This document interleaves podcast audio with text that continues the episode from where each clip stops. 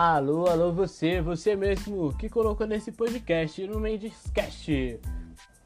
O podcast que trata de diversos assuntos, desde que envolvem política, futebol, religião e entre outros assuntos. Isso mesmo. Você que está me ouvindo pela primeira vez, seja muito bem-vindo. Hoje, o tema que eu trouxe para vocês é a condição feminina nos dias de hoje. Isso mesmo, meus queridos ouvintes. E o oferecimento da Marisa isso mesmo, a loja que foi feita de mulher para mulher. Nada mais como um bom oferecimento dessa loja para este podcast, não é, meus queridos ouvintes?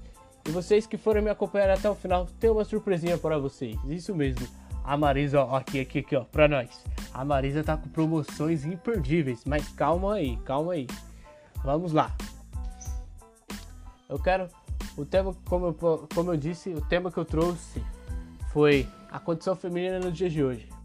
Mas eu vou falar o antes, para vocês entenderem a condição feminina nos dias de hoje, vou falar o antes e depois do papel da mulher na sociedade brasileira. Isso mesmo. Porque se eu vou falar no mundo, vai ficar um negócio muito extenso e eu quero que meus ouvintes, ouvintes entendam de uma forma curta e que seja uma forma curta com muito conteúdo, conteúdo para vocês. É isso mesmo. Agora vamos lá o antes e depois. Eu vou falar na educação, no lar, como mãe, na rua e na política. Como que a mulher era era nesses nesses temas, nesses assuntos que eu vou que eu acabei de falar, né? Que é na educação, no lar e assim vai. Vou começar pela educação. Na época do período colonial de 1500 a 1822, a educação da mulher era realizada em casa, isso mesmo. Ela, o que ela aprendia em casa era como ser uma boa esposa, uma boa mãe e cuidar do lar. Isso mesmo. Em 1863 foi construída a primeira escola, o Colégio Florence em Campinas, isso mesmo. Só que há uma controvérsia nesse, nessa, nesse colégio, porque esse colégio era só destinado para as meninas ricas, isso mesmo, meninas de origem pobres de classe mais baixas, posso dizer assim, não tinham direito a estudar a estudar neste colégio, nesse primeiro colégio. Bom, o que as garotas aprendiam anteriormente em casa, elas aprendiam na escola. E matérias que envolvem cálculo, por exemplo, matemática, era só destinada para os meninos. Isso mesmo. O currículo feminino incluía basicamente aulas de afazeres domésticos, costura, português e artes e manuais. Ou seja, como vocês podem ver, né? A mulher saiu de casa para aprender, mas parece que está aprendendo a mesma coisa que estava aprendendo em casa. Isso, complicado, né? Em 1875, foi autorizado para as mulheres se profissionalizarem. Isso mesmo, as mulheres poderiam se profissionalizarem na carreira de magistério mas ainda o ensino superior era um direito exclusivo dos homens. Isso, complicado, né, meus queridos ouvintes? Apesar de a primeira mulher a ter ingressado em uma universidade no Brasil, que foi em 1880, e de as mulheres terem sido incorporadas pelas fábricas após o terceiro período da Revolução Industrial Brasileira, entre 1930 e 1956, foi só em 1961, com a Lei de Diretrizes e Bases de Educação Nacional, que foi garantida a equivalência de todos os cursos de grau médio, abrindo a possibilidade para as mulheres que faziam magistério de disputar os vestibulares. Isso mesmo, com uma situação bem complicada e bem distinta do que é hoje. Que eu vou falar para vocês atualmente como que as mulheres estão na educação brasileira, no ensino. Bom, Hoje, 80% das, dos docentes são mulheres na educação básica. São maioria. Isso, uh, ah, 80% dos docentes são mulheres na educação básica, segundo censo escolar divulgado em 2018. Elas também são maioria nas universidades, de acordo com o relatório Education at Glance 2019. Ou, apesar de uma reviravolta uma enorme reviravolta no setor educacional, faz apenas 59 anos que as mulheres foram legalmente a ingressarem no ensino superior. Porém, as mulheres encontram um certo grau de dificuldade de ingressar no mercado de trabalho e quando arrumam um emprego, o salário é menor do que o do homem. Complicado, né? Mas aos poucos a força feminina conquistou um espaço que anteriormente era negado a mulheres e contribuiu para grandes avanços nas áreas das ciências. Isso mesmo, meus amigos. O poder da mulher, a força da mulher que é capaz de fazer. Agora vou falar no lar, como que as mulheres eram antes e depois, no, antes e hoje, né, no lar. No terceiro, até o terceiro período da Revolução Industrial Brasileira, entre 1930 e 1956, grande parte da mulher não trabalhava fora de casa. Isso mesmo. Com a chegada de fábricas têxteis, têxteis no país, que foram, foram muito importantes para a emancipação feminina, ou seja, delas poderem sair de casa para poder trabalhar. Mas havia uma situação precária do sexo feminino em relação ao sexo masculino, de acordo com os trabalhos, isso mesmo.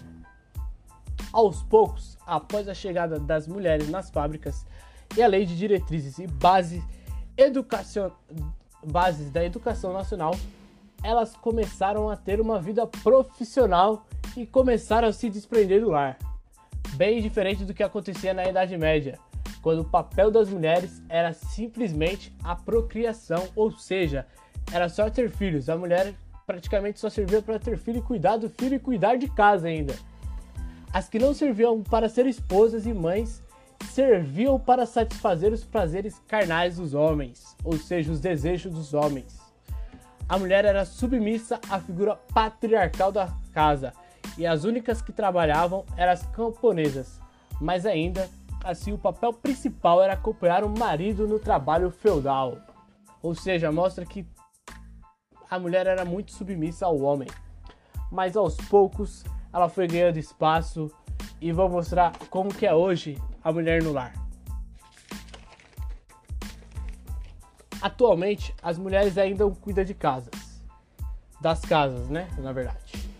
E esse papel e esse papel de ser a responsável pelas questões domésticas é ainda mais forte em cidades rurais no interior, onde, uma, onde há o machismo e a cultura patriarcal são estruturais, são muito latentes.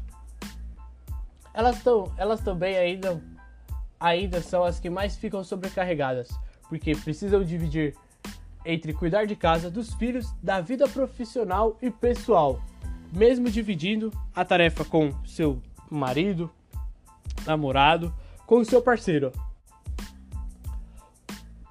De acordo com o um estudo realizado pelos demógrafos, demógrafos, isso mesmo, Susana Kavenag, isso mesmo, e José Eustáquio Diniz, esse estudo foi coordenado pela Escola Nacional de Seguros nos últimos nos últimos 15 por mulheres, mais que dobrou entre 2001 e 2015. O crescimento foi mais de 105%, ou seja, as mulheres estão chefiando a família dobrou, como vocês podem ver. O principal desafio hoje é inverter o papel da mulher dentro da cultura patriarcal nos lares mais pobres da sociedade, em suma formados por pessoas de baixa escolaridade e negras que vivem à margem do desenvolvimento urbano e social. É, meus amigos, aos poucos, como vocês podem ver, as mulheres ganhando força e quero que continuem ganhando forças cada vez mais. Como mãe. Vou falar como, é, como as mulheres são agora como mãe e antes, na verdade, como elas eram mãe e atualmente. Na Idade Média, na, da Idade Média ao período colonial brasileiro, até um pouco depois, como eu disse a, aos, poucos, te, poucos minutos atrás, o papel da mulher era ser reprodutora ser, é, ter mãe e ser esposa. Era, como que eu posso dizer? Era criada, era educada a ser assim. Ela precisava ser uma boa parenteira para continuar o legado sanguíneo da família. a partir da primeira escola de ler e escrever fundada em 1549 pelos primeiros jesuítas aqui chegados, tinha uma intenção na formação cultural da elite branca e masculina, que foi nítida na obra jesuítica. As mulheres, como eu disse, estavam destinadas aos lares, aos lar, ao lar e aos afazeres domésticos, no papel de mãe, esposa e mulher nunca e mulher e nunca podia podiam ter o mesmo acesso que os homens. E isso inclui principalmente a educação. As mulheres estavam à mercê do casamento e ficavam com trabalho, como eu disse, trabalhos domésticos, cantos e orações sobre e ficava sob o controle de pais e maridos. Não só as mulheres brancas, mas as índias foram consideradas dispensadas do sistema educacional. Naquela época, a mulher era destinada apenas ao casamento, e quando não conseguiam se casar, havia uma preocupação na colônia, era com a honra, que na concepção da época dependia da castidade feminina, tanto para a mulher como para o homem que a guardava. Fez dos conventos e casas de recolhimento femininas uma prática para as mulheres desamparadas ou solteiras. Bom, agora eu vou falar o hoje, nas, como as mulheres são como mães. Hoje a mulher é mais autônoma, autônoma, estão mais independente. É claro que em muitas culturas, principalmente por questões religiosas, essa autonomia ainda é motivo de julgamento, vista como pecado, porém bem menos que antigamente. Ou seja, hoje, se a mulher quiser escolher ser mãe, é, ou se não, ela pode simplesmente é, adquirir uma técnica de congelamento de óvulos que ajudam nessa decisão. E também há uma escolha de ser mãe solo. Isso, mas como eu disse, em algumas culturas isso pode ser, por causa das religiões, pode ser considerado um pecado. Mas como vocês podem ver, há uma grande diferença entre a mulher de antigamente e a mulher de hoje, né? Que hoje ela é mais autônoma. Agora vamos falar das mulheres na rua, isso mesmo. No início, antes, no início do século XVI, Portugal tinha acabado de descobrir o Brasil. A rua sempre foi um ambiente masculino, motivo pelo qual até hoje mulheres sofrem violência de todo gênero. A sociedade patriarcal não via com os bons olhos mulheres independentes. Isso mesmo. Havia um, os homens ficavam encascados, encucados porque as mulheres queriam ser independentes. Teve um movimento de caça às bruxas pelo fato de as mulheres serem independentes. É, como eu disse, a sociedade patriarcal não vê com bons olhos mulheres independentes. Isso vem desde muito antes de um movimento, como eu disse, intitulado Caixas Bruxas, que ocorreu entre os séculos 15 e 18. No Brasil não foi tão forte, porém teve alguns episódios isolados. As bruxas, as, as bruxas, perdão, eram na realidade mulheres autônomas que não dependiam dos maridos, nem aceitavam o papel cultural a qual estavam submetidas. Ou seja, a mulher que queria ser independente era considerada como bruxa elas não aceitavam a submissão. Muitas delas encontravam um trabalho com ervas, uma maneira de sobreviver e garantir o sustento, o que contribuiu para o fato delas serem vistas como feiticeiras. É por isso que a frase que, que tem essa frase aqui, ó. Nós somos netas das bruxas que vocês não conseguiram queimar. É tão icônica dentro do movimento feminista. Hoje, ao machismo estru estrutural. Ah, acho que alguém já ouviu falar essa frase, certo? Isso porque os frutos podres da sociedade patriarcal continuam dando, dando até hoje. O Brasil aqui, ó, eu tô vendo aqui, ó, pesquisei aqui, aqui uns dados para trazer para vocês. O Brasil está entre os países com maior índice de feminicídios. Em um ranking formado por 83 nações, ele ocupa a quinta posição de acordo com o Mapa da Violência 2015, Sebela Flasco, No último ano, em 2019, os casos de morte de mulheres motivadas pelo gênero tiveram um maior aumento desde que a lei do feminicídio entrou em vigor em 2015. O levantamento foi realizado pelo monitor da violência do portal G1. Algumas pessoas enxergam esses dados com um olhar otimista. Afinal, há mais crimes identificados porque há mais casos sendo, sendo denunciados e classificados corretamente como crime de feminicídio e não apenas homicídio. Acre e Alagoas são os estados mais perigosos do Brasil para ser mulher. Aqui vale repetir a questão levantada pela advogada Benevides. Fica nítido como a rua sempre foi um ambiente masculino. Porém, até quando? A mulher tem que ter o direito de ir e vir sem nenhum problema. A verdade é essa. Agora vou falar na política. Isso mesmo, as mulheres na política, o antes e depois. O movimento sufragista, que tem suas origens na urbanização e na industrialização do século XIX, foi imprescindível para determinar o papel que hoje as mulheres têm na vida política, tanto como cidadãs quanto para representantes no poder. Em 1931, o direito ao voto às mulheres foi concedido, mas apenas parcialmente. O presidente em função, Getúlio Vargas, autorizou que somente mães solteiras, viúvas com renda própria ou casadas com autorização do marido poderiam votar. A luta liderada por grupos feministas continuou no, continuou no país. E no ano seguinte, Var, Vargas criou o, o decreto número 21.000 21.076, que determinava que era eleitor o cidadão maior de 21 anos, sem distinção de sexo, alistado na forma do código. Isso mesmo, meus queridos ouvintes. Agora eu vou falar atualmente na política.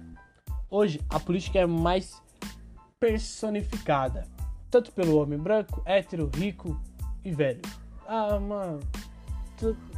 Há uma. É, como eu posso dizer? Há uma mistura, né? Uma. Mulheres, tanto. É isso que eu posso dizer. Pessoas que não se encaixam nesse padrão ainda são marginalizadas. Mulheres, por exemplo, mulheres negras, pobres, pobres e da comunidade LGBT são as que mais sofrem com a falta de representatividade e espaço. A perseguição política contra essa parcela da população também é mais pulsante. Vide a, de um assassinado, assassinato da vereadora Marielle Franco, que foi morta a tiros no dia 14 de março de 2018, no centro do Rio de Janeiro. Há diversas perguntas que permanecem sem respostas. Quem matou Marielle? Quem mandou matar? Ainda não há uma resposta, não chegaram numa solução o porquê mataram e o porquê fizeram isso. Dos mais iguais na América Latina e no mundo, o Brasil ocupa o centésimo quinquagésimo segundo lugar em participação das mulheres em cargos eletivos federais, dentre 172 países ranqueados pela IPU, Interparliamentary Union. Negros e indígenas são ainda mais subrepresentados. Somente 13,5% dos vereadores e 12% dos prefeitos são mulheres, ou seja, há uma pequena quantidade de mulheres que participam na, na política. E isso tem que aumentar. Isso daí tem que aumentar cada vez mais, porque as mulheres estão mostrando suas forças, seus, o seu poder que ela tem, e entre outros assuntos. Bom, é isso, é isso que eu trouxe para vocês, meus queridos ouvintes. E você que ficou até o final aqui, ó, que nem eu disse, que no link aqui no você que está ouvindo no YouTube, no Deezer, eu vou deixar um link para vocês poderem entrar na loja da Marisa com promoção de 50% de desconto, mas só para quem tá me ouvindo, tá? Só para quem tá me ouvindo. Isso é um esse podcast que nem eu disse foi um oferecimento da Marisa. E a Marisa quer proporcionar para vocês, meus ouvintes, um desconto em diversos, em qualquer peça de roupa por 50% de desconto. Isso mesmo. Obrigado, viu, Marisa, pela pelo seu oferecimento. E como eu posso dizer, ah, lembrando, tá, o meu podcast vai estar disponível no YouTube, no Deezer, no Google e no Spotify. E vocês que me ouviram até aqui, muito obrigado. E espero que vocês tenham entendido, vocês mulheres. Eu quero que vocês mulheres não deixem de desistir. Continue lutando para que vocês possam ter a igualdade que vocês merecem. Isso mesmo. Um forte abraço e um beijo.